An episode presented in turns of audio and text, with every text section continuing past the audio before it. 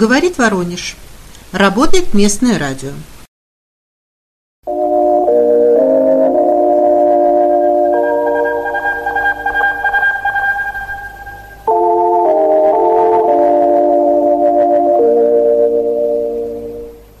Передаем последние известия. К началу минувших суток на Сватовском участке российские штурмовые отряды перешли в наступление и заняли высоту в районе Балки-Журавка. Все попытки противника отбить возвышенность были пресечены концентрированным огнем артиллерии. Южнее российские подразделения прорвали оборону ВСУ на Торском выступе и ведут ожесточенные бои на подступах к селу. Стремясь не допустить потерю контроля над населенным пунктом, украинское командование перебрасывает на участок дополнительные силы. В районе Серебрянского лесничества украинские формирования предприняли серию контратак юго-западнее Дибровы. Российские военнослужащие отразили все нападения, вынудив противника с потерями отступить на исходные рубежи. На Бахмутском участке вооруженные силы Украины после тактической паузы возобновили боевые действия и смогли прорваться вплотную к Берховке. По подразделениям противника был нанесен массированный артиллерийский удар, после которого остатки наступавших отрядов отступили. Южнее российские войска после нескольких дней активной обороны у Клещеевки перешли в локальное контрнаступление. В результате успешных действий украинские формирования были выбиты с занятых ранее высот в районе села. На Времевском участке подразделения ВСУ, не считаясь с потерями, смогли закрепиться у балки Грушевой.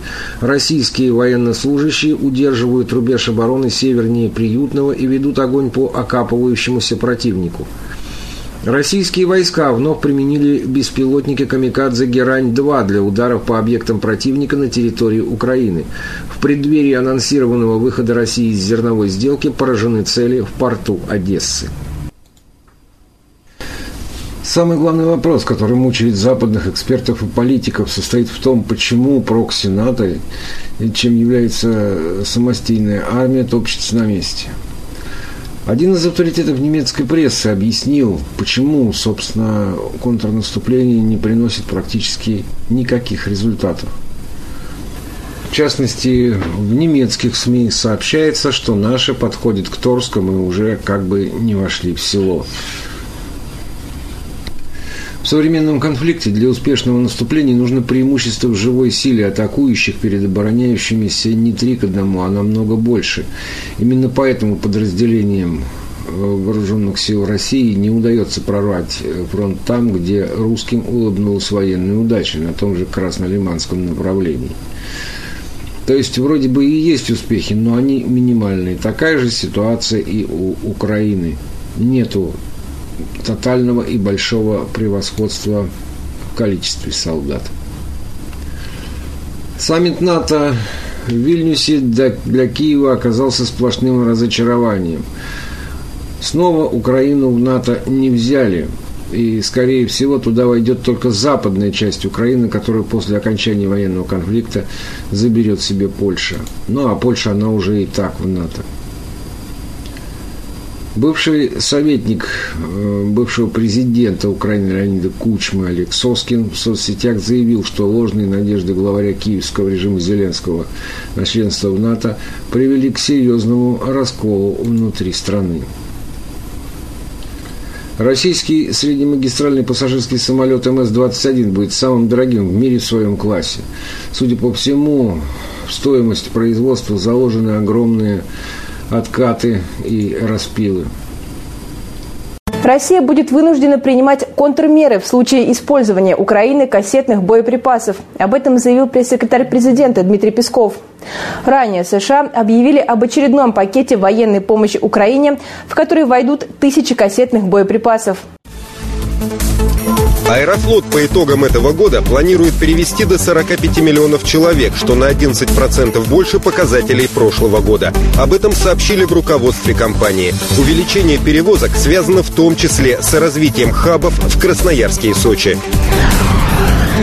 В четырех поселках Туапсинского района Краснодарского края из-за ливней введен режим чрезвычайной ситуации. Нарушено транспортное сообщение, идет эвакуация населения в пункты временного размещения. На месте работают экстренные службы.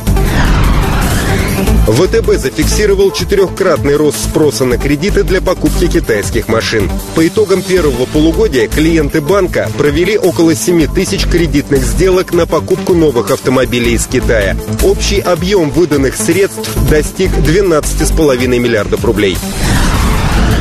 Почта России запустила сервис для быстрой оплаты онлайн-покупок. Для этого нужно привязать банковскую карту к почта ID. Покупки, оформленные при помощи данного сервиса, будут доставлены в любые отделения связи и почтоматы. Китай считает неприемлемым попытки расширения НАТО. Об этом заявил официальный представитель МИД КНР Ван Вэньбин. По его словам, итоговое заявление саммита Североатлантического альянса в Вильнюсе наполнено менталитетом времен Холодной войны. Глава Североатлантического альянса Йенс Столтенберг на саммите в Вильнюсе объявил о создании Совета Украина-НАТО. Первое заседание прошло с участием украинского президента Владимира Зеленского. Начало работы Совета – важный шаг процесса интеграции Украины в Альянс, заявил генсек НАТО. Президент Палестины Махмуд Аббас впервые за 12 лет прибыл в город Дженин и примыкавший к нему лагерь беженцев на западном берегу реки Иордан. Цель его визита – наблюдение за процессом восстановления города, пострадавшего в результате спецоперации армии обороны Израиля. Аэропорт Кутаиси западные регионы Грузии затопило из-за сильных дождей. В результате стихии затруднено движение транспорта. Ветром повалены деревья, жертв и пострадавших нет.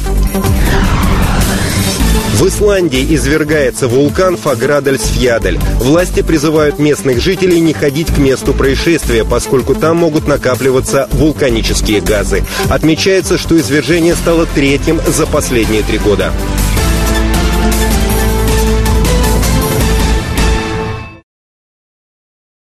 Во вторник Госдума утвердила отчет об исполнении федерального бюджета за прошлый год. Представители правящей партии заявили, что правительство в целом достойно справилось с вызовами, стоящими перед страной, а стандарты поддержки населения даже выросли. Коммунисты с подобной оценкой не согласны. О главных проблемах бюджетно-налоговой политики в период СВО шла речь на круглом столе, организованном фракцией КПРФ в Госдуме. В обсуждении бюджетно-налоговой политики приняли участие парламентарии, экономисты, представители министерств и ведомств, предприниматели. Первый заместитель руководителя фракции КПРФ в Госдуме Николай Коломейцев подчеркнул, важнейшими проблемами сейчас являются отсутствие контроля, планирования и объективной статистики. Пример – результаты реализации бюджета прошлого года. Если почитать заключение счетной палаты, то там, в общем-то, э, почти в 7 раз увеличены, э, в общем-то, сумма неисполненных расходов при наличии ресурсов. Понимаете? Мы считаем, что в данной ситуации, в принципе, при всех рассказах о том, что парламент якобы очень плотно контролирует все процессы. На самом деле мы отдали на откуп правительство и так называемой рабочей группе депутатской, состоящей там из 11 человек, вопросы, в общем-то, э, оперативного изменения данных бюджетных. В результате, по официальным данным, худший результат реализации госпрограмм сегодня – это 95%. То есть формально все прекрасно, но поверить в такие цифры невозможно. Программа «Демография» исполнена на 99,8%. Вот когда на комитете я задал вопрос министру труда Котякову, вы мне объясните, вот если у вас программа «Демография» исполнена на 99,8%, потратили 749 миллиардов, а мы третий год вымираем, потому что за 22 год нас на 650 тысяч стало меньше. У вас что, целеполагание программы неправильно? Или вы просто заняты освоением денег без проверки ну, результатов этих вложений? Многие участники разговора говорили о недостатке планирования в различных сферах экономики, например, фармацевтике, которая входит в пятерку самых доходных отраслей в мире, но только не в России. В структуре российской экономики фарма занимает 0,85%. В рамках программы импортозамещения в нашей стране э, приоритет, упор был сделан на воспроизводство уже действующих э, импортных препаратов, а не на производство собственных. Э, результат мы видим на структуре госзаказа.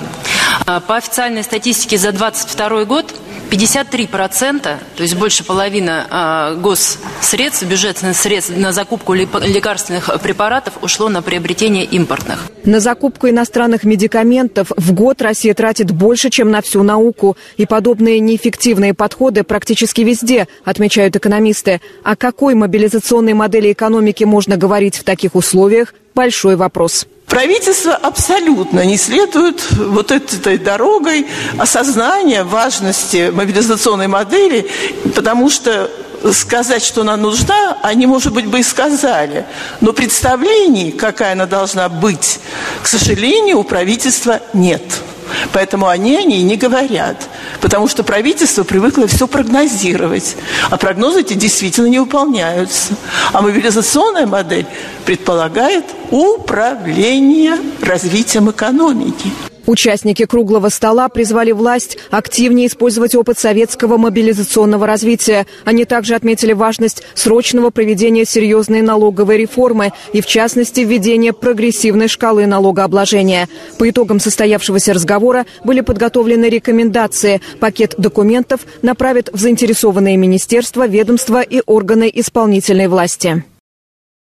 Работающих пожилых граждан государство финансово наказало целых три раза. Во-первых, их лишили ежегодной индексации пенсий в начале года. Во-вторых, даже если зарплата высокая, с 1 августа прибавка составит всего 3 пенсионных балла. И в-третьих, размер самого балла устанавливается на уровне года, когда россиянин вышел на пенсию или уволился с работы.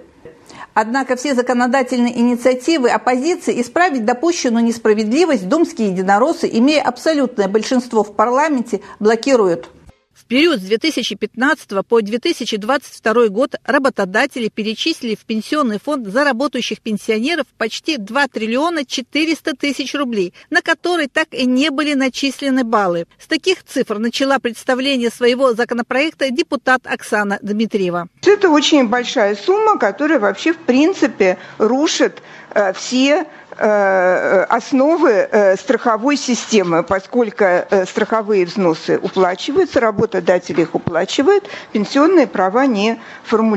не формируются. В результате 60% работающих пенсионеров государство не доначисляет от 1 до 7 баллов. В рублевом эквиваленте пожилые граждане теряют от 439 до 5000 рублей ежемесячно. С момента введения предлагается учесть э, всю э, недооценку э, уплаченных страховых взносов. Э, ну, платить в, повышенных, в повышенном размере с момента введения, но учитывать всю недооценку за э, все годы. В условиях СВО такое финансовое наказание работающих пенсионеров выглядит не просто сомнительно, а вредно с точки зрения экономики, считает депутат. На данный исторический момент этот закон э, имеет дополнительную актуальность и настоятельность, поскольку существует огромный дефицит кадров, причем кадров инженерно-технических, квалифицированных. И э, мы все, э, в общем, знаем, что именно старшее поколение является носителем этих навыков.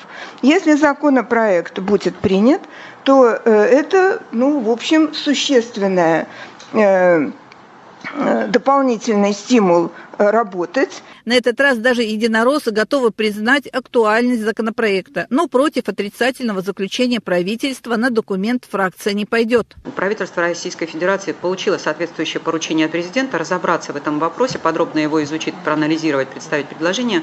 Пока предлагается отклонить. Что же мы президента перегружаем? Давайте в первом чтении примем. Это будет стимулировать и тем, кому поручил президент, может поправками быстрее выполнить поручение президента. У нас есть некоторые поручения, которые лет 20 не выполняют. Опасения правительства насчет денег тоже легко можно снять, говорят в КПРФ. Недавно мне попал интересный доклад, сравнительный анализ деятельности нефтяных компаний. Налоги с одного и того же объема нефти вот Сургутнефтегаз, оказывается, она самая эффективная компания, платящая больше всех на протяжении всего времени. Есть компании, которые в 8 раз минимально от Сургута в три раза меньше платят за один и тот же объем. В 2022 году армия работающих пенсионеров начала резко таять. Их стало на 600 тысяч меньше – продолжают трудиться менее 8 миллионов россиян пенсионного возраста. Зато выросло количество получателей социальной пенсии почти на 100 тысяч человек. И это тревожная тенденция. Получается, что становится все больше людей, которые не могут заработать необходимое количество баллов, чтобы обеспечить себе достойную старость.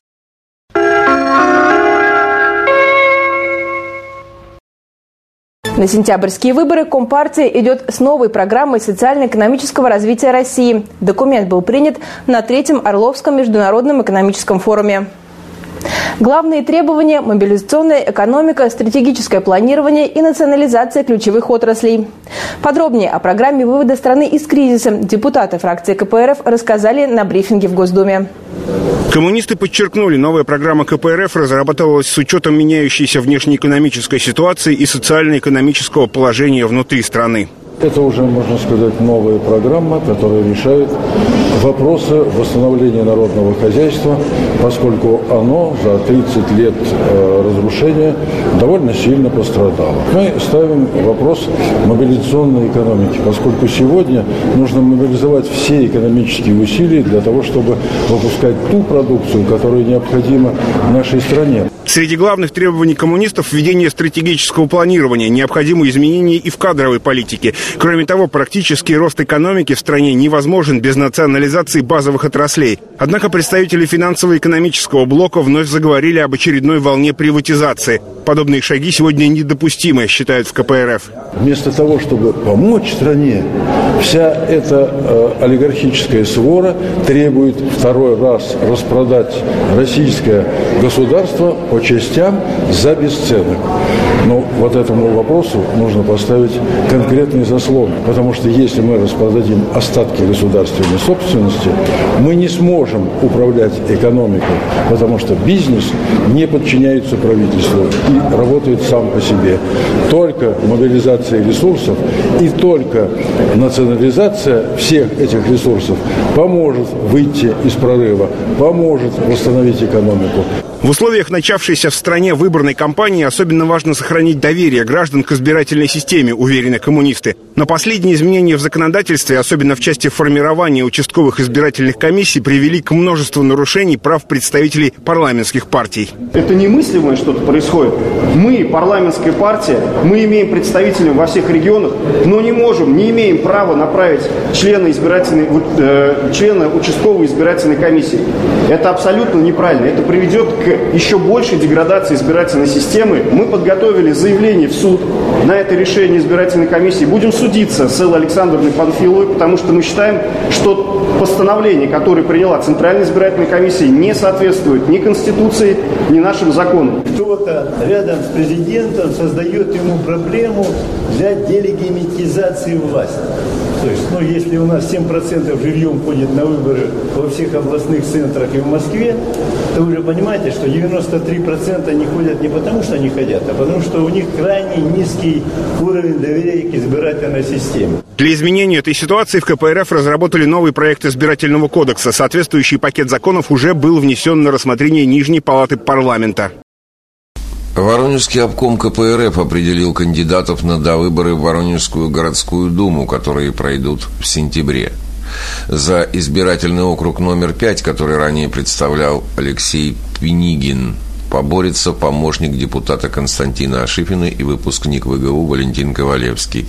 Он работает заведующим базой спортивной школы Олимпийского резерва номер 4. Кроме того, за округ номер 18, что ранее представлял Сергей Кудрявцев, поборется коммунист Виктор Турков из Ленинского райкома. Он родился 2 ноября 1961 года в шахтерской семье в Ростовской области. Детство прошло в Воронежской области, куда переехали родители – в 1983 году Виктор Васильевич окончил Саратовское военное авиационное училище летчиков. За время службы общий налет составил около 4,5 тысяч часов. Дослужился до звания подполковника, получил звание военный летчик-инструктор первого класса. Подготовил более 60 военных летчиков, из них 18 из дружественных России стран. Участвовал в боевых действиях, награжден органом, орденом мужества, медалью Нестерова – с 2010 года в запасе. В 2002 окончил Воронежский экономико-правовой институт, квалификация юрист. Прошел переподготовку в Воронежском филиале Российской академии государственной службы по программе управления персоналом Государственной службы кадровый менеджмент. После увольнения в запас работал заместителем директора казенного учреждения Воронежской области гражданской обороны, защиты населения и пожарная безопасность. В 2019 году был переведен на должность преподавателя учебно-методического центра гражданской обороны, из которого уволился на пенсию в 2020 году. В рядах коммунистической партии с 1982 года секретарь первичного отделения КПРФ, член Воронежского обкома и Ленинского райкома. Виктор Васильевич женат, у него две дочери, проживает в Коминтерновском районе города Воронежа, где, собственно, и будет баллотироваться.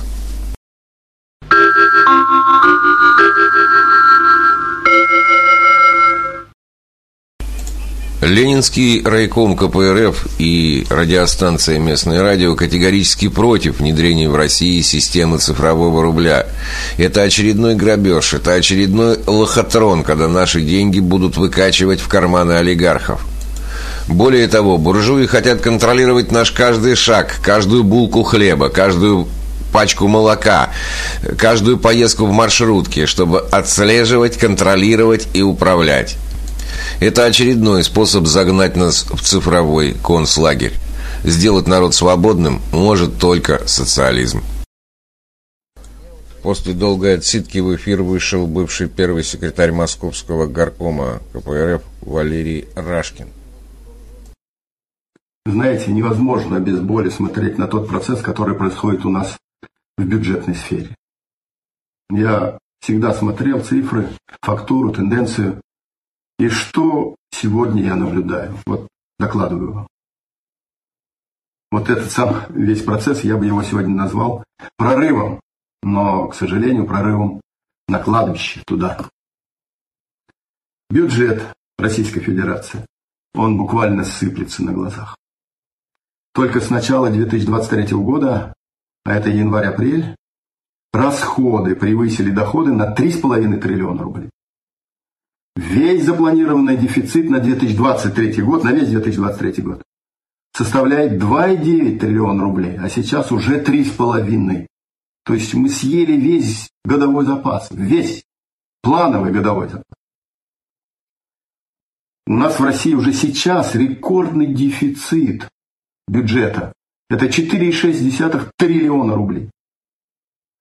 А нефтегазовые доходы рухнули в два раза. Санкции нам только на пользу. Это я напоминаю вам известные всем высказывания крупного чиновника, который работает в России. Да уж, санкции нам только на пользу, если смотреть по бюджету и его состоянию. Доходы бюджета на 2023 год упали в целом на 23%. Если будем такими темпами работать, с такими показателями, то к концу года дыра, общая дыра в бюджете будет вдвое больше плановой и составит порядка 7-8 триллионов рублей. А нефтегазовые доходы, если опять так же будут падать, они уменьшатся в 2-3 раза. И что будем мы иметь в итоге? И что самое главное нам ждать от этой власти, от этого режима? На... Что планировать? У меня печальное предположение, я думаю, они у вас такие же. Эта власть пойдет по той же проторенной дороге, что и десятилетиями назад, а это повышать налоги, это резать социалку, это взвинчивать цены на товары, это вгонять в нищету тот самый глуминный народ, как любят выражаться представители правительства Российской Федерации. Конечно, себя любимых они не тронут. Любимые – это Единая Россия и олигархи. Они не тронут, я в этом глубоко убежден. Все ляжет на плечи простого народа. И в то же время, я дальше посмотрел, убыль населения в Российской Федерации. Ну, посмотрите, 600 тысяч человек в 2022 году, более миллиона в 2021 году, 703 тысячи в 2020 году, а в этом году, вот за три месяца, то, что есть статистика, мы уже потеряли 148 тысяч человек. Это абсолютное уменьшение численности граждан Российской Федерации. Это же катастрофа. И она продолжается уже более 30 лет в России. Сколько же нас осталось? Где истинная Вот он, как я говорю, прорыв. Только, к сожалению, на кладбище. Делаете выводы, друзья.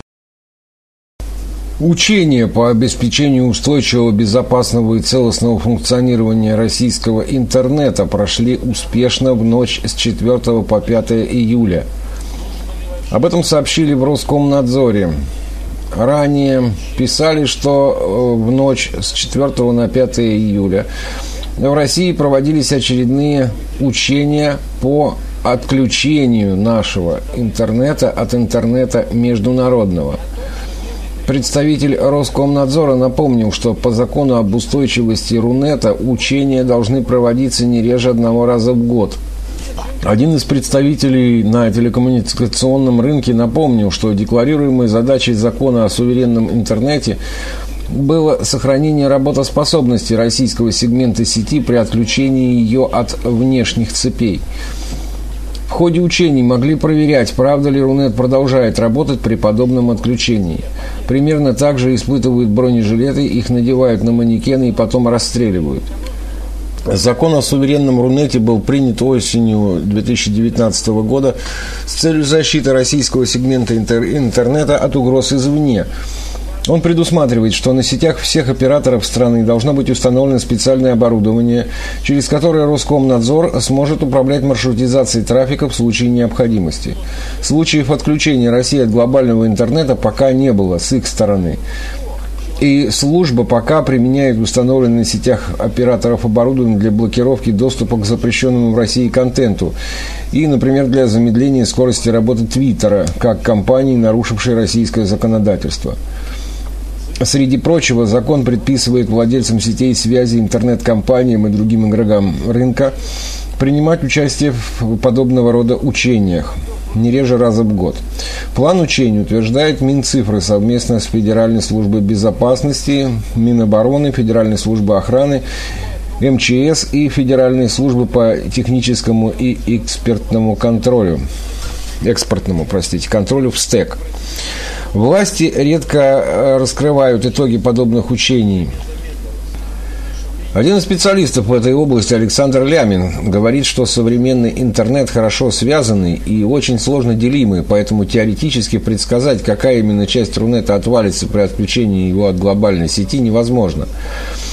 Проведенное учение – это попытка живого эксперимента с целью проверки готовности к такому развитию событий. Насколько российский сегмент интернета может устойчиво функционировать в автономном отрезанном от остального мира режиме. Фактически это можно сравнить с тем, как отрезать руку и посмотреть, сколько она проживет без остального организма.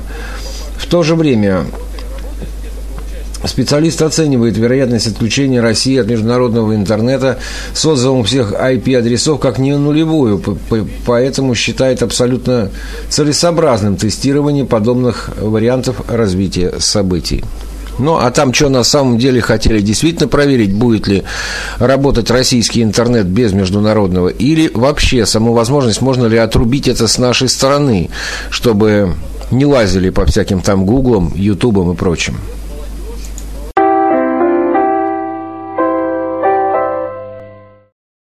Мы передавали последние известия.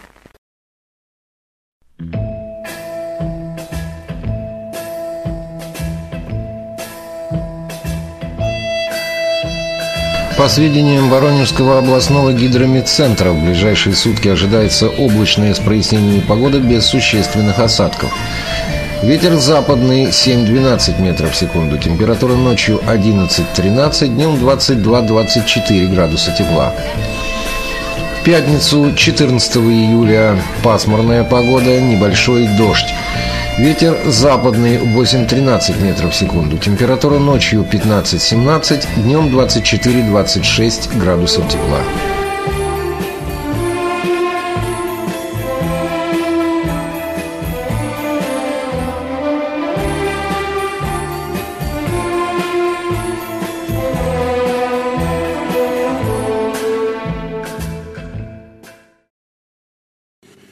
Начинаем передачу «Театр у микрофона».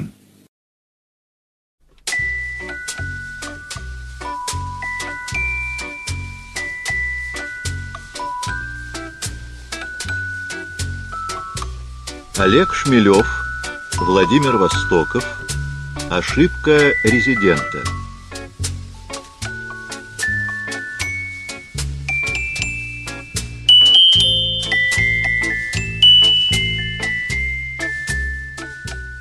Глава 19. Дом Линды Николаевны. Из всего, чему учился Брокман у многочисленных инструкторов разведцентра, в том числе и у Михаила Тульева, наиболее полезными оказались для него сведения о порядках, обычаях и нравах, царящих на советских железных и автомобильных дорогах.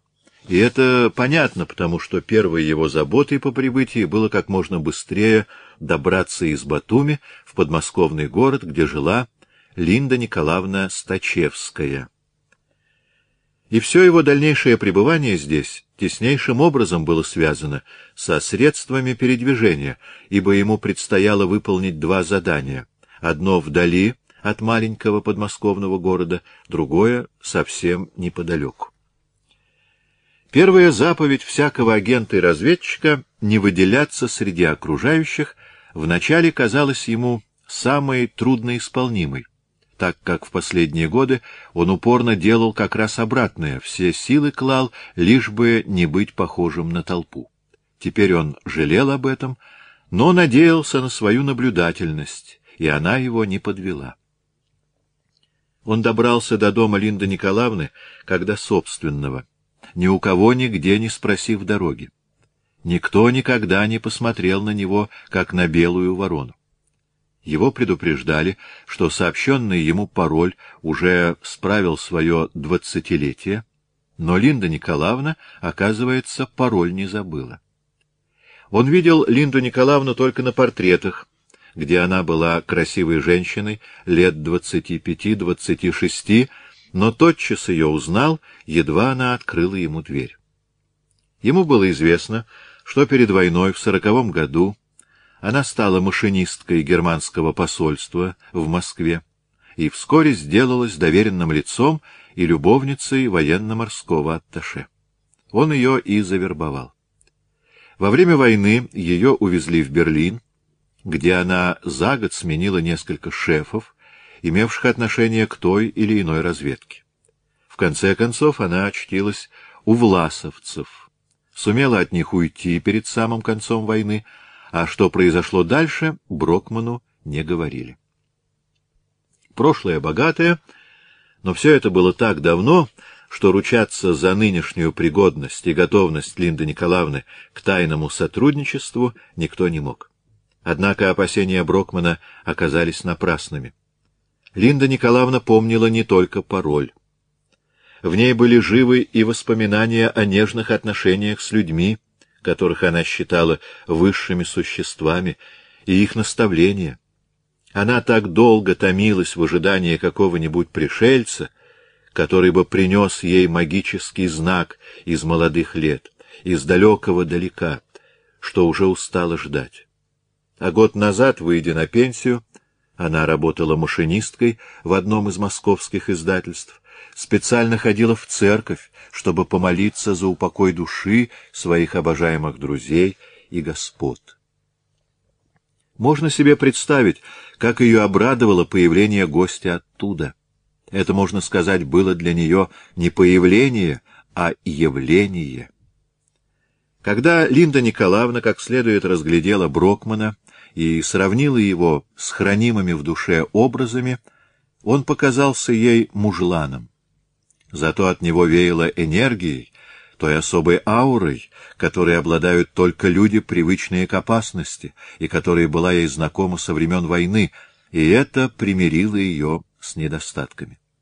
Линда Николаевна, будучи одинокой и имея возможность заработать на машинке столько, сколько необходимо, она и сейчас подрабатывала, не нуждалась в деньгах. Дом ее был обставлен хорошей мебелью и содержался в образцовом порядке. Принадлежавшую ей половину сада обрабатывал за соответствующее вознаграждение сосед, мастер текстильной фабрики. Его жена убирала в трех комнатах Линда Николаевна, за что получала отдельно, а их дети, мальчик и девочка, школьники, приходили иногда смотреть к ней по телевизору цветные передачи, а в благодарность с великой охотой бегали по поручению тети Линды за хлебом в булочную и за творогом в молочный магазин. Линда Николаевна могла оплатить любые услуги, если не хотела делать чего-то собственноручно денег у нее хватало. Тем не менее, она была обрадована, увидев положенные Брокманом на стол красные червонцы. Эти деньги восстанавливали ее в прежнем качестве и потому были неизмеримо дороже их номинальной стоимости. Это были для нее не банковские билеты, а волшебные грамотки, удостоверяющие ее возрождение в ранге особо доверенного лица могущественных сил, облеченных тайной властью. Это было именно так, хотя Брокман прозаически заявил, что 300 рублей дает ей на первый случай, как задаток за жилье. Он даже не подозревал, что она готова служить даром, это было недоступно его пониманию. Вечером за чаем от коньяка и водки Брокман отказался. Они обсудили план ближайших дней и, так сказать, гражданский статус Брокмана. У него были безупречно сделанные документы на имя Ивана Ивановича Никитина, паспорт, военный билет, профсоюзная книжка, трудовая и даже водительские права. Во всех документах, за исключением графы «Ф» и «О», в точности повторялись данные, относящиеся к Владимиру Уткину. Последнее место работы — техник телефонного узла в городе С, откуда уволился Уткин. Сам Брокман этого не знал, но он по первоначальному замыслу должен был унаследовать и фамилию Уткина, а не только его биографию, если бы в последний момент начальство разведцентра не внесло поправок. Брокмана беспокоило прежде всего его положение в доме Линды Николаевны. С какой стати он у нее поселился? Кем он ей приходится? Соседи могут этого и не спросить, а участковый вправе заинтересоваться. И обязательно ли ему прописываться? Линда Николаевна сказала, что еще не в столь давние времена сдавала одну из комнат одиноким мужчинам на разные сроки, от недели до полугода. Как правило, это были командированные, приезжавшие на предприятия или на какие-нибудь курсы. Стало быть, ничего из ряда вон выходящего никто не усмотрит, если она пустит к себе человека, приехавшего в поисках нового места работы и нового места жительства. Где и как они познакомились? В электричке. Разговорились, и Линда Николаевна сама ему предложила остановиться у нее. Что касается прописки, то тут все зависит от сроков. Если он думает прожить несколько месяцев, можно будет прописать его временно.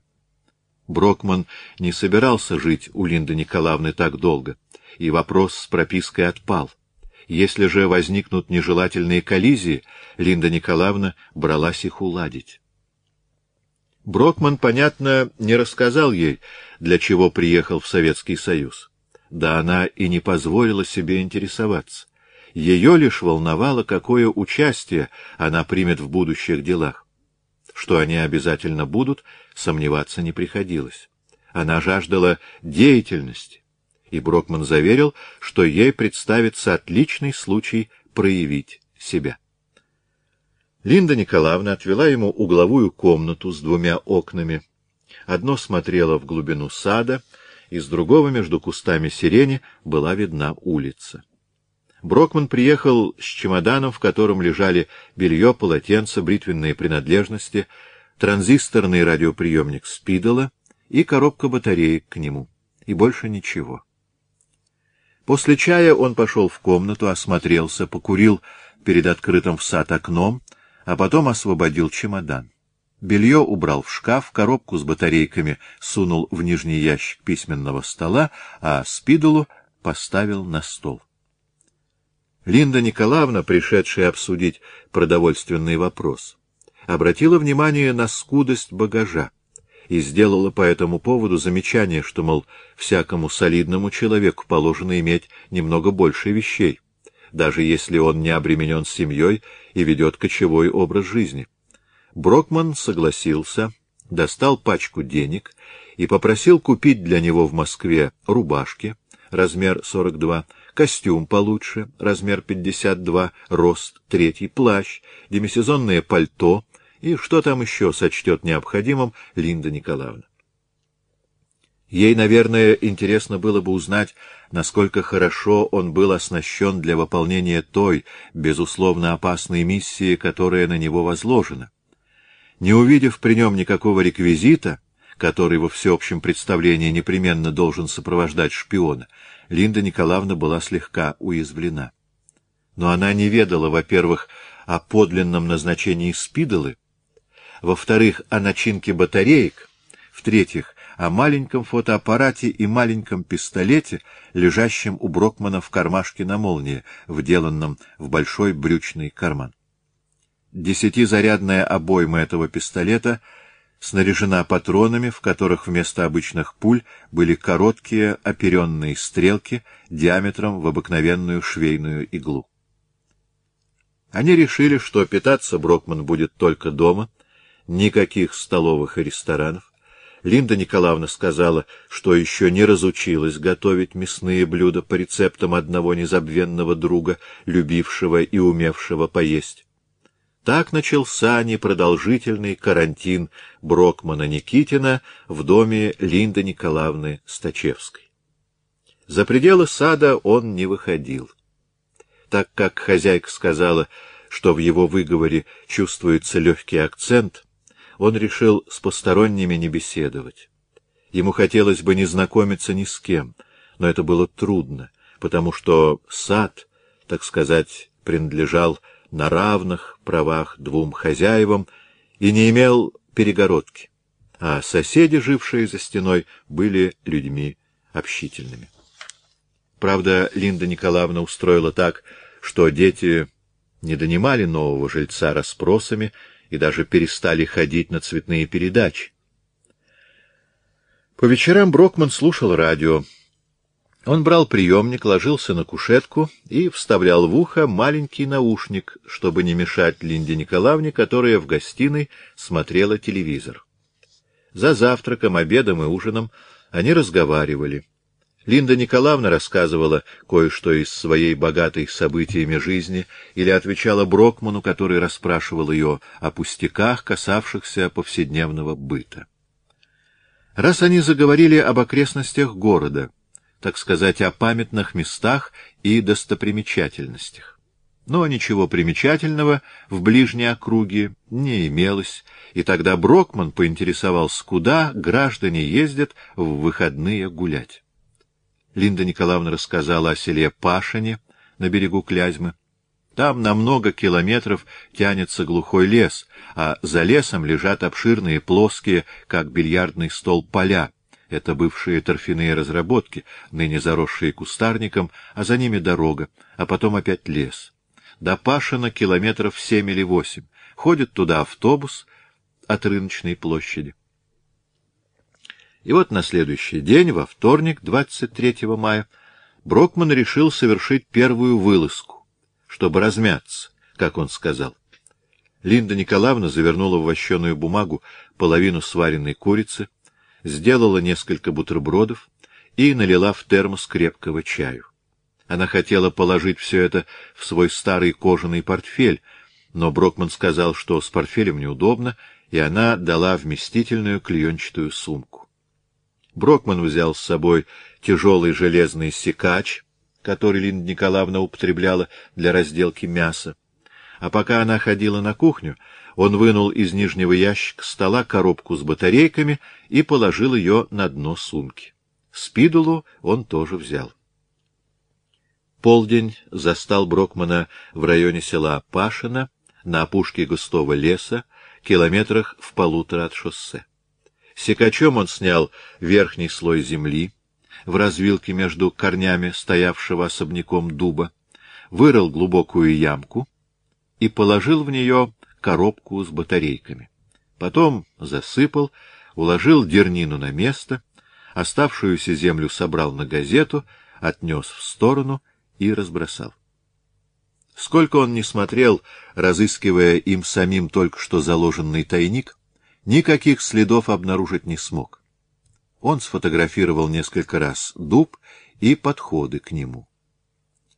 Отойдя от дуба подальше, он сел в тени, съел курицу, запил чаем из термоса и пошел по шоссе. Двухчасовой автобус привез его в город. Больше Брокман ни разу не покидал дом Линды Николаевны. По-прежнему они вечерами занимались каждый своим любимым делом. Она смотрела телевизор, он слушал радио, а за завтраком, обедом и ужином разговаривали о том о сём. Однажды зашла речь о городе К, и Брокман спросил, нет ли там у Линды Николаевны родственников или друзей. Нет, таковых не оказалось. У нее нигде не было родственников, все давно умерли, а друзей она не заводила.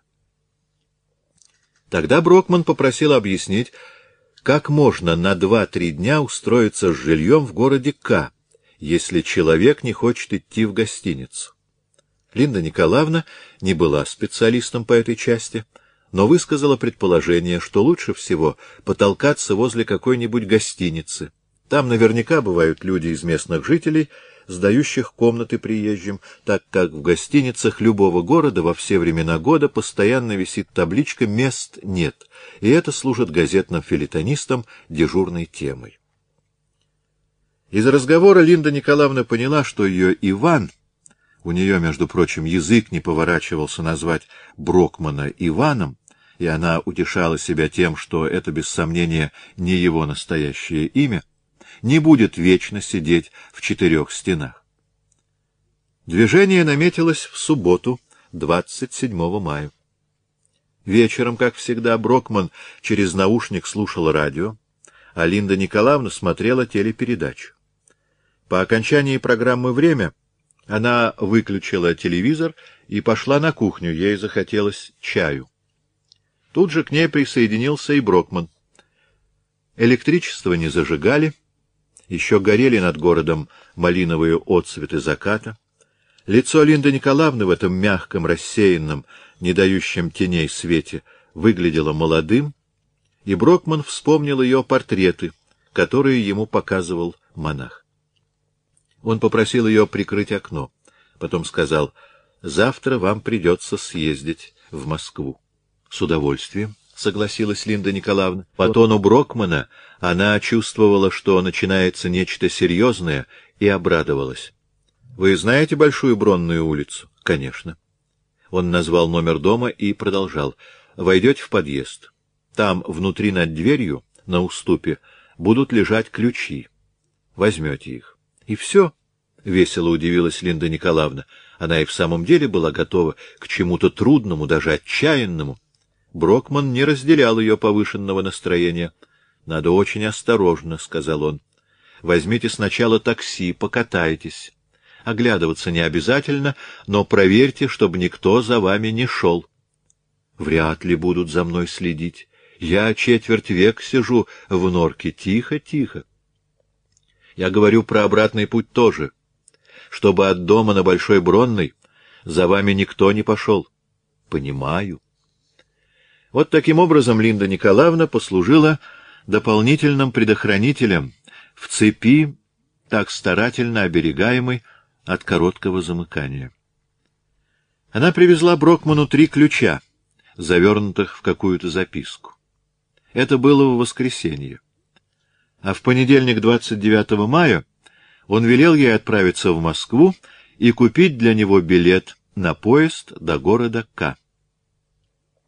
Линда Николаевна сказала, что можно взять и на самолет, хотя там тоже придется постоять в очереди, но Брокман настаивал на поезде, не объясняя при этом, что услугами аэрофлота, который своих пассажиров обязательно регистрирует по паспорту, ему пользоваться нельзя.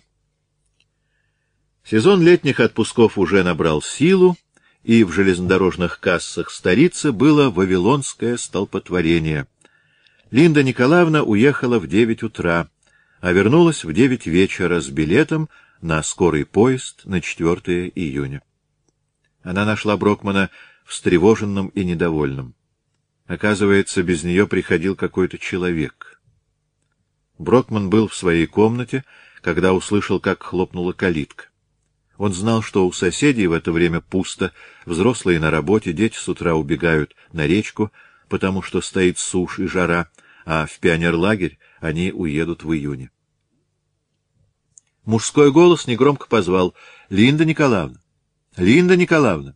А потом, не дождавшись ответа, этот человек пошел в обход и по пути заглядывал в окна.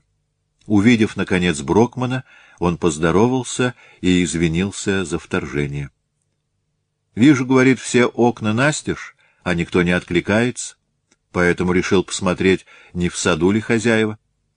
Когда Брокман сказал, что Линда Николаевна уехала по делам в Москву, человек просил передать, что приходили из редакции городской газеты. Одна машинистка у них в отпуске, другая заболела, так они хотели узнать, не выручит ли Линда Николаевна. Ничего необычного в этом не было.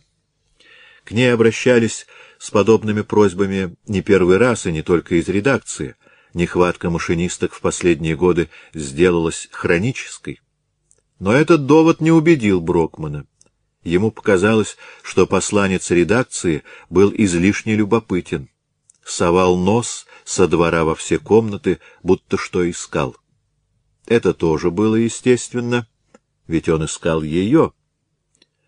Линда Николаевна попросила описать внешность приходившего.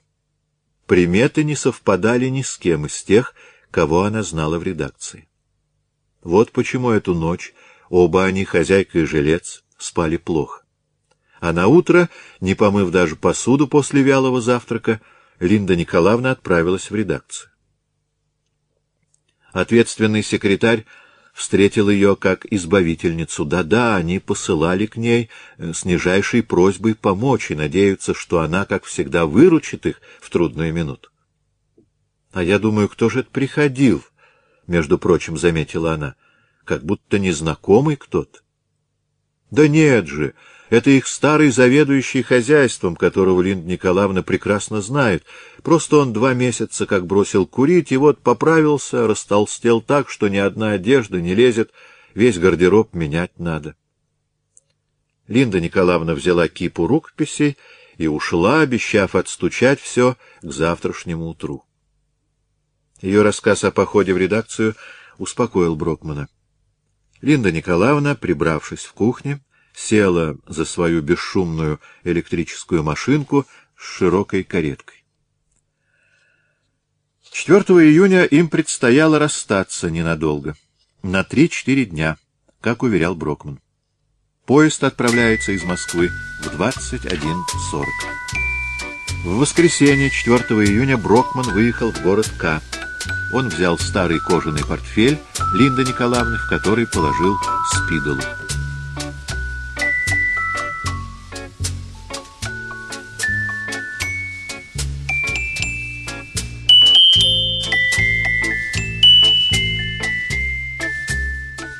Глава 20.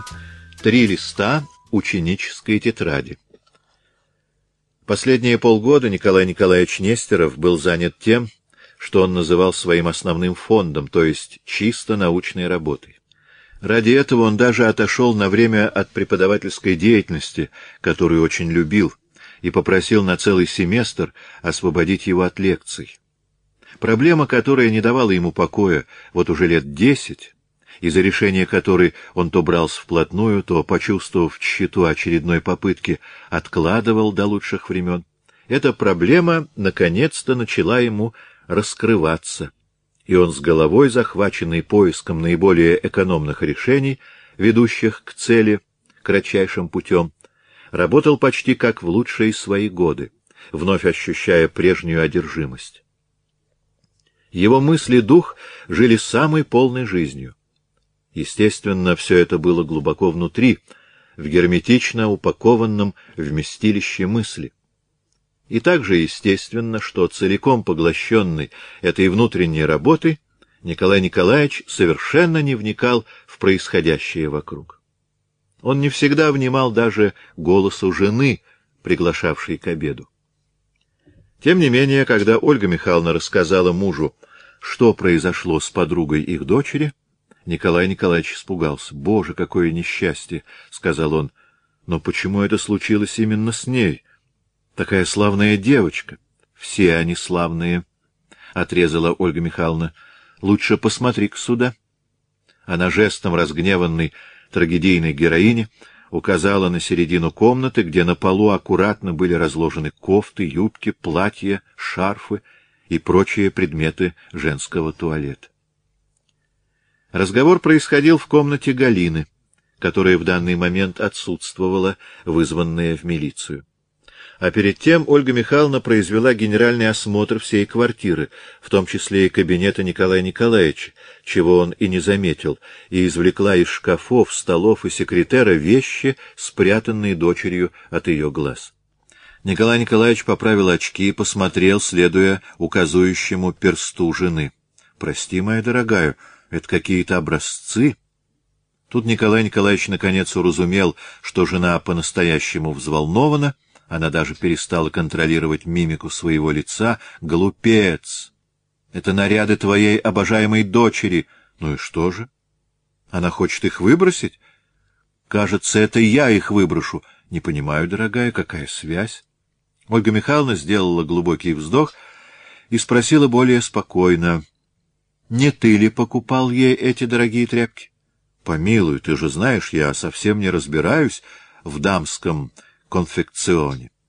Ну да, ты просто даешь ей деньги, тайком от меня. И вот результат. Если девочке нравится одеваться получше, хм, поразнообразнее, что ли, по-моему, нет ничего предосудительного. Ты сама не обо мне речь, — остановила его Ольга Михайловна. Ты слепец! — Почему ты так сердишься? — Потому что все или почти все это я нашла у тебя в кабинете. Она прятала от меня. Тебе это нравится? Но сделай одолжение. Объясни, пожалуйста. Ведь ты говорила об этой бедняжке, как соотнести одно с другим. Скажи честно, ты знал об этом складе у тебя в кабинете? Впервые вижу. Значит, она скрывала и от тебя. Ольга Михайловна прикусила губу и задумалась. Потом продолжала упавшим голосом. Значит, все это хуже, чем я думала. Но что хуже? И что ты думала? Искренне озабоченный спросил Николай Николаевич. Когда все чисто, человеку нечего скрывать. Я давно подозревала, что Светлана затянула нашу дочь в какие-то свои темные делишки. Она же торговый работник. Вот и доторговались. Ольга Михайловна встала, нервно хрустнула пальцами и прошлась вдоль стены. А наша-то растяпа, скотина безрогая! Помилуй, Оля, зачем же ты так? Николай Николаевич всегда смущался, если его супруга в сильном расстройстве вдруг забывалась и помимо воли употребляла лексикон своих молодых лет, когда она еще не обручилась с ним, академиком Нестеровым. Ты все сюсюкаешь, а тебе бы выпороть ее вожжами, был бы прок. Но у нас в доме нет вожжей, стараясь вернуть ее из сферы несбыточных пожеланий на рельсы реального, мягко сказал Николай Николаевич. Ты считаешь, тут какая-то криминальная история? Наше счастье, если не так. Галина сама ни на что такое не способна. Но откуда нам знать, чего там натворила эта Сухова, Светлана? Я только уверена, эти проклятые вещички скомбинировала она — Ольга Михайловна, будучи не совсем справедливой по отношению к Светлане Суховой, и не подозревала, насколько, в общем-то, была близка к истине, ставя в связь лежавшие на полу дорогие наряды и несчастье, случившееся со Светланой, несчастье, поставившее семью Нестеровых в совершенно неподобающее положение, вплоть до того, что их дочери оказывает специальное внимание уголовный розыск.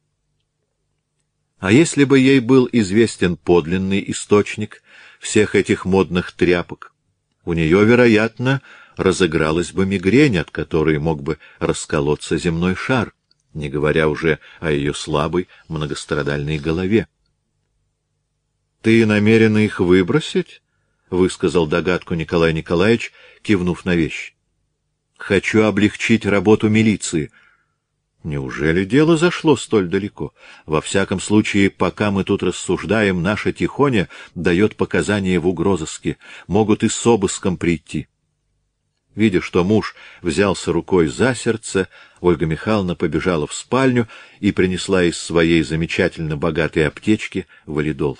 Отвинчивая крышечку, она мимоходом, мысленно, похвалила себя за то, что благоразумно не сообщила мужу о перстне, принесенном однажды Галиной и купленном за смехотворно недорогую цену. Этот перстень она швырнула сегодня дочери под ноги, приказав отдать прежней владелице за так, без возврата денег, чтоб и духу его в доме не было. Николай Николаевич от валидола отказался. Справившись с минутной слабостью, он спросил, в чем ее обвиняют. — Ни в чем, не волнуйся, — поспешила успокоить Ольга Михайловна. — Им же надо побеседовать с Галиной. Как-никак лучшая подруга. Сделать тебе кофе? — Да, пожалуй. Но ты уверена? Она скоро вернется. Этот следователь, что звонил, сказал на час не больше. Не будем терзать себя напрасно. Придет, расскажет. Не она же ударила Светлану. Но, может быть, нам надо поговорить с милицией? Раскрыть им облик нашей дочери? Посмотрим, чего они хотят. Если начнутся придирки, тебе придется вмешаться. А вообще нам надо немедленно уехать. Николай Николаевич виновато развел руками. Но это так не кстати. У меня много начато. Я говорю о нас с Галиной, ты можешь не ехать. Ты имеешь в виду Алушту? Конечно. Возвращение Галины после ее беседы с Орловым и Семеновым уже само по себе возымело успокаивающее действие на встревоженных до крайности родителей. А сообщение о том, что милиция вовсе не против ее отъезда в Крым, вернуло им душевное равновесие, если не в полной мере, то в значительной. Вопрос с отъездом был решен немедля. Надо было кое-что сделать, кое-что купить, поэтому отъезд назначили на субботу 3 июня. Николай Николаевич позвонил своему секретарю и попросил купить два билета на самолет. Ольга Михайловна велела Галине уложить валявшиеся на полу вещи в старый чемодан и поставить его в темную комнату-кладовку. Окончательную их судьбу она собиралась определить и объявить после а сама сходила к Васе. Так они называли Василису Петровну, старую няню Галины и домработницу, которая по случаю приезда к ней в гости собственного сына с семьей из Смоленска взяла себе отпуск. Добрая Вася согласилась дважды в неделю захаживать на квартиру для готовки и уборки, чтобы Николай Николаевич не одичал на холостяцком раздолье. В субботу, 3 июня, Ольга Михайловна с дочерью улетели в Крым утренним симферопольским самолетом. Николай Николаевич с плохо скрываемым удовольствием, проводив их, эгоистически предвкушал, как продуктивно сумеет он использовать свое благословенное домашнее одиночество, Но все его виды на покой рухнули в тот момент, когда он, приехав из аэропорта, клал в свой маленький несгораемый ящик, встроенный в секретаре, незаметно переданный ему дочерью перстень. Галина ничего ему не смогла объяснить в присутствии повышенно бдительной матери, шепнула только «спрячь, пожалуйста», и он считал себя обязанным свято исполнить просьбу, не вдаваясь в причины, побуждавшие его дочь отдать ему на хранение драгоценную безделушку. Ему доверена тайна, и дело его чести блюсти ее. Он бы презирал себя, если бы мог рассуждать иначе. Он не успел закрыть ящик, когда зазвонил телефон. Очень вежливый голос сказал, — Это Николай Николаевич? — Да, слушаю. — Извините, что беспокою. Меня зовут Павел Синицын. Я работаю в Комитете госбезопасности. Николай Николаевич хотел сказать «очень приятно», но счел это вычурным, неподходящим к случаю. Он сказал, чем могу быть полезен. Мне нужно с вами встретиться. Вы сейчас свободны? В данный момент да. Разрешите мне прийти? Конечно, прошу вас. Я буду через пятнадцать минут. Положив трубку, Николай Николаевич подумал, что отменная вежливость этого молодого, судя по голосу, человека не мешает ему быть настойчивым. Потом он подумал, что этот звонок непременно имеет какое-то отношение к печальной истории Светланы. Когда Николай Николаевич открыл дверь и увидел перед собой действительно молодого человека, глядевшего на него внимательными голубыми глазами и ждавшего приглашения войти, приготовленный им официальный тон как-то не получился. Он сказал просто по-домашнему, «Вы ведь Павел Синицын? Прошу, прошу». Павел улыбнулся, вошел, сам прикрыл дверь и сказал, — А вы открываете настежь и даже не спрашиваете, кто. — Но я ждал вас, — возразил Николай Николаевич. — Идемте сюда. Павел следом за хозяином прошел в гостиную, спросил на ходу. — Квартира у вас не заблокирована? — Что? — не понял Николай Николаевич. — Я говорю, к автоматической сигнализации не подсоединена? — А, нет, представьте себе. Всегда кто-нибудь дома. — Ну и хорошо, — отметил Павел. Николай Николаевич показал на кресло у низенького столика.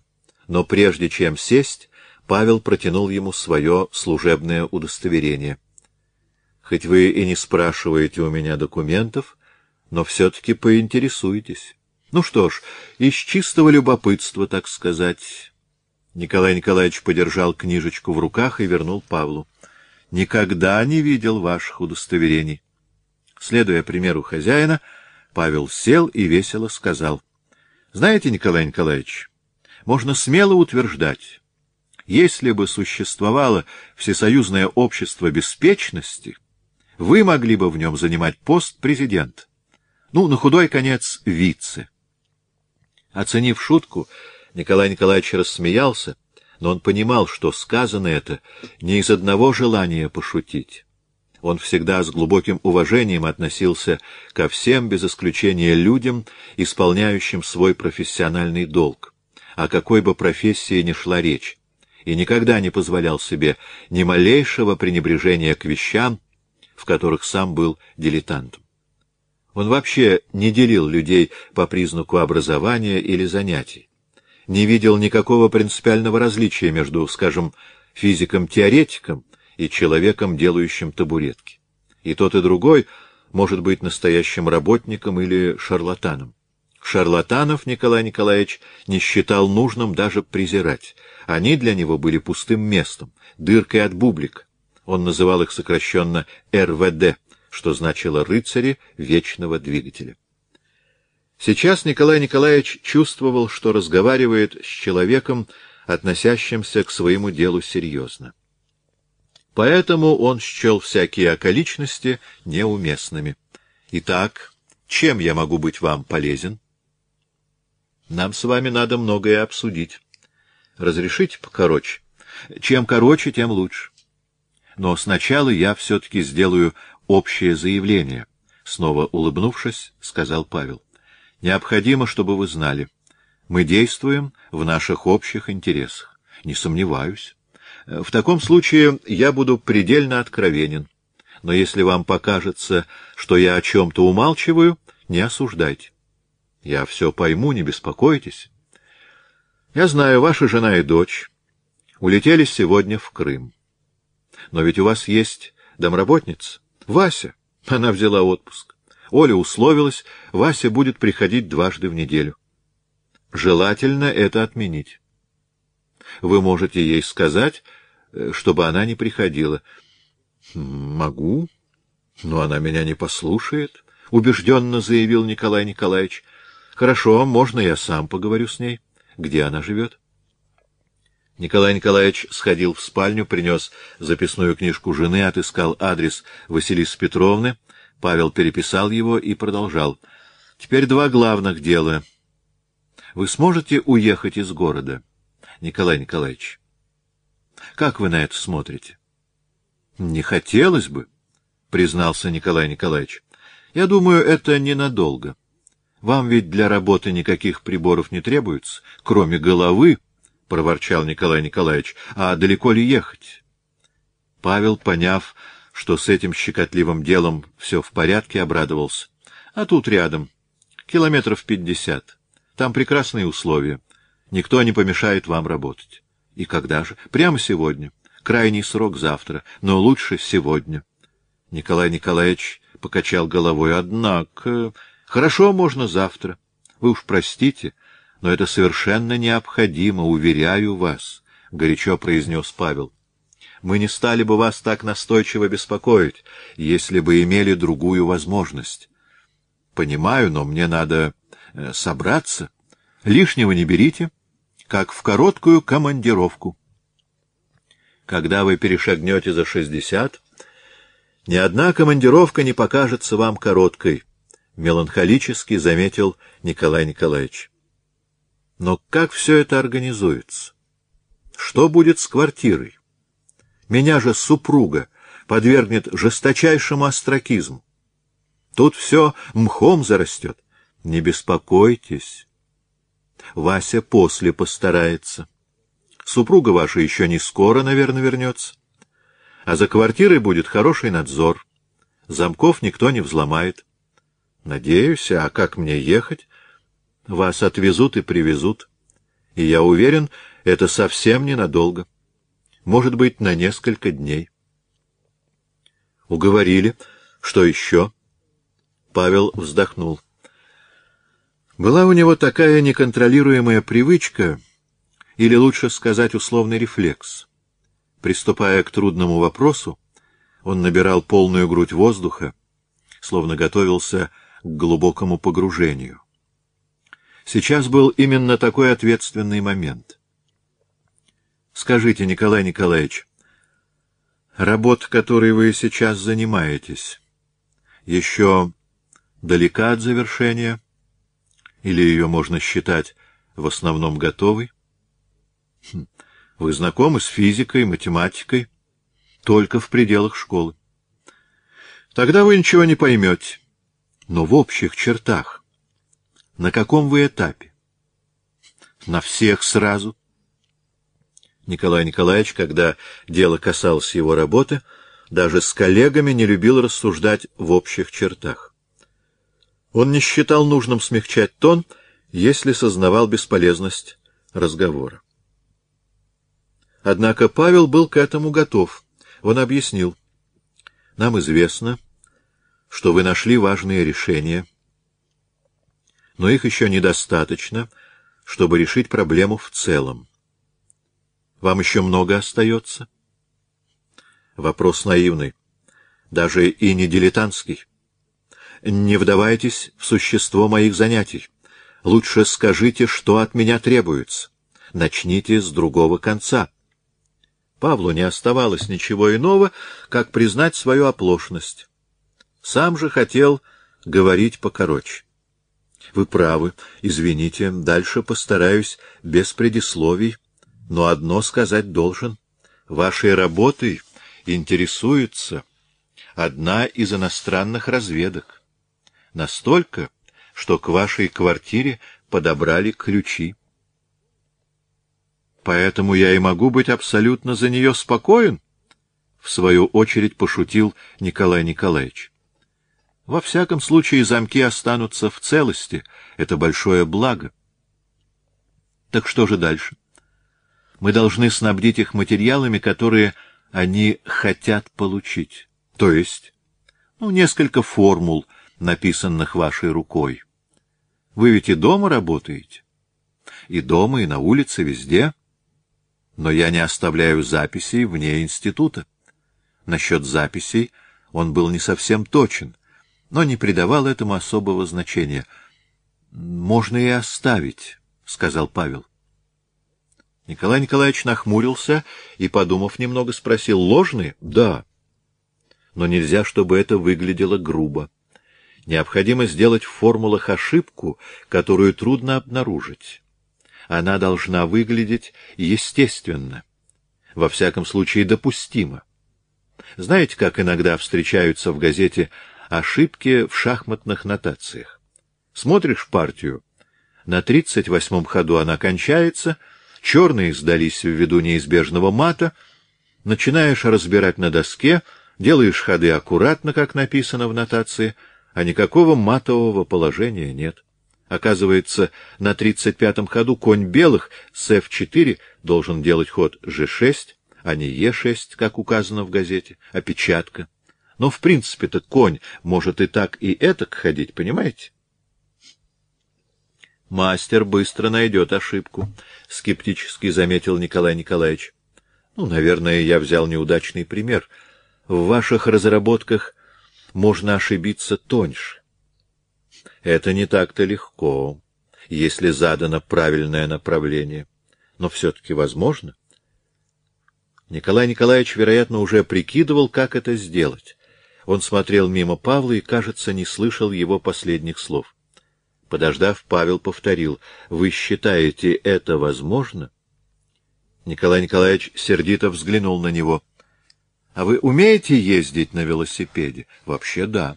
— А если бы вам предложили изобразить неумеющего, что бы вы стали делать? — Не знаю. Скорее всего, упал бы. Вот то-то. И это было бы ненатурально. Только клоуны умеют падать натурально. Это такое же настоящее искусство, как умение плясать на проволоке. Вы хотите сказать, я говорю, притвориться заблуждающимся, когда знаешь истину, совсем непросто. Сделать то, что вы предлагаете, можно, но это потребует времени. Но суток довольно? Не знаю, надо постараться. Надо, Николай Николаевич. Если у вас ко мне все, давайте условимся как вы меня завтра увезете, и я бы занялся делом. Но это еще не все, Николай Николаевич. У вас в квартире есть какой-нибудь тайничок, ваш личный. В секретаре есть несгораемый ящик. Но это не тайничок. Э, разрешите взглянуть? Они пошли в кабинет. Николай Николаевич открыл ящик. Там лежали две ученические тетрадки — он покашлял в кулак, вспомнив собственные слова относительно рабочих записей. Но Павел сделал вид, что не догадывается, чем вызвано это застенчивое покашливание. На перстень он вроде не обратил внимания. — Вы всегда пользуетесь такими тетрадками? — спросил Павел. — Давняя привычка. Эти тетради, наверное, лучше отсюда забрать. Да, пожалуй. Но то, что мы завтра сюда положим, должно быть с гарниром. Иначе ненатурально получится. Павел покосился на Николая Николаевича. Извините, пользуюсь вашей терминологией. У меня в институте найдутся безобидные черновики. Хорошо бы их взять. Вот видите, опять время. Ухожу, Николай Николаевич, ухожу, — заторопился Павел. Буду у вас завтра в три, то есть в пятнадцать ноль ноль. Провожая его до дверей, Николай Николаевич словно вдруг вспомнил невзначай. — Да, что я хочу вам сказать. Павел, уже взявшись за дверную ручку, обернулся. — Слушаю, Николай Николаевич. Э, возможно, мне только показалось. Когда вы говорили о беспечности, Ведь вы вкладывали более широкий смысл, чем следует, так сказать, из вашего контекста. Павел уже забыл, когда и по какому поводу он говорил о беспечности, потому что прошедший час был посвящен конкретному делу, слишком для него важному, чтобы помнить о каких-то превходящих моментах. Но по лицу хозяина квартиры он видел, что для него это не второстепенно. А какой был контекст? — спросил Павел, уже догадываясь, что имеет в виду Николай Николаевич, отец Галины Нестеровой, подруги Светланы Суховой. — Вы упрекнули меня, что я не потребовал у вас документ. Это чисто нервное, Николай Николаевич. Я, когда шел к вам, очень волновался. Сомнения разные одолевали, неуверенность. Ну, хотелось как-то самоутвердиться. А человек лучше всего самоутверждается как? Когда других уму-разуму учит, правда? Павел опять облег все в шутливую форму, однако Николай Николаевич и на этот раз ощутил скрытый укор себе. Он сказал, «Я оценю ваш такт. Не хотите читать мне мораль в моем собственном доме. Но не притворяйтесь и не убеждайте, будто вы не считаете меня старой размазней, он замахал руками, видя, что Павел хочет что-то возразить. Да-да, так оно и есть. Кормлю, одеваю, балую, а чем дышит родная дочь, не ведаю. И самое постыдное — ведать не хочу, потому что хлопотно, мешает, недосуг. Этот взрыв самоуничижения не удивил Павла. — Не расстраивайтесь, — сказал он. — Что случилось? Случилось. Ваша дочь человек не испорченный, а уроки всем пригодятся. И, искренне желая поправить Николая Николаевича настроение, весело сказал, «Ничего, жизнь идет, а я, честное слово, о беспечности просто так сказал, ни на что не намекаю». «А вы когда-нибудь расскажете мне всю правду?» — серьезно спросил Николай Николаевич. «Обязательно. Не думайте сейчас об этом. Вам работать надо, Работа, работа. Что работа? Глупец я, как скажет моя жена. На следующий день, в воскресенье, 4 июня, Павел приехал, как говорил, в три часа. — А я, знаете, совсем не готов, — объявил Николай Николаевич, едва они поздоровались. Павел испугался. — Не написали? — Я не про это. Надо же собраться.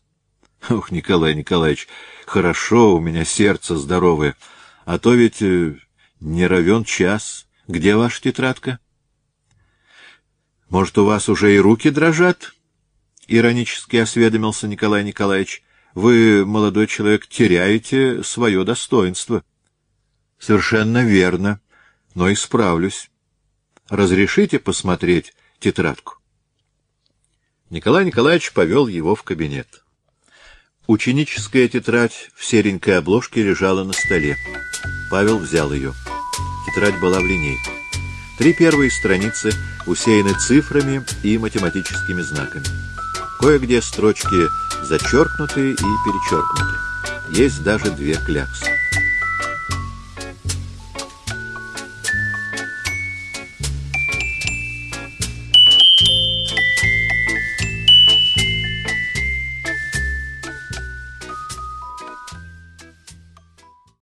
Передача подготовлена радиостанцией «Местное радио Воронеж» Ленинского райкома КПРФ. Всего вам доброго!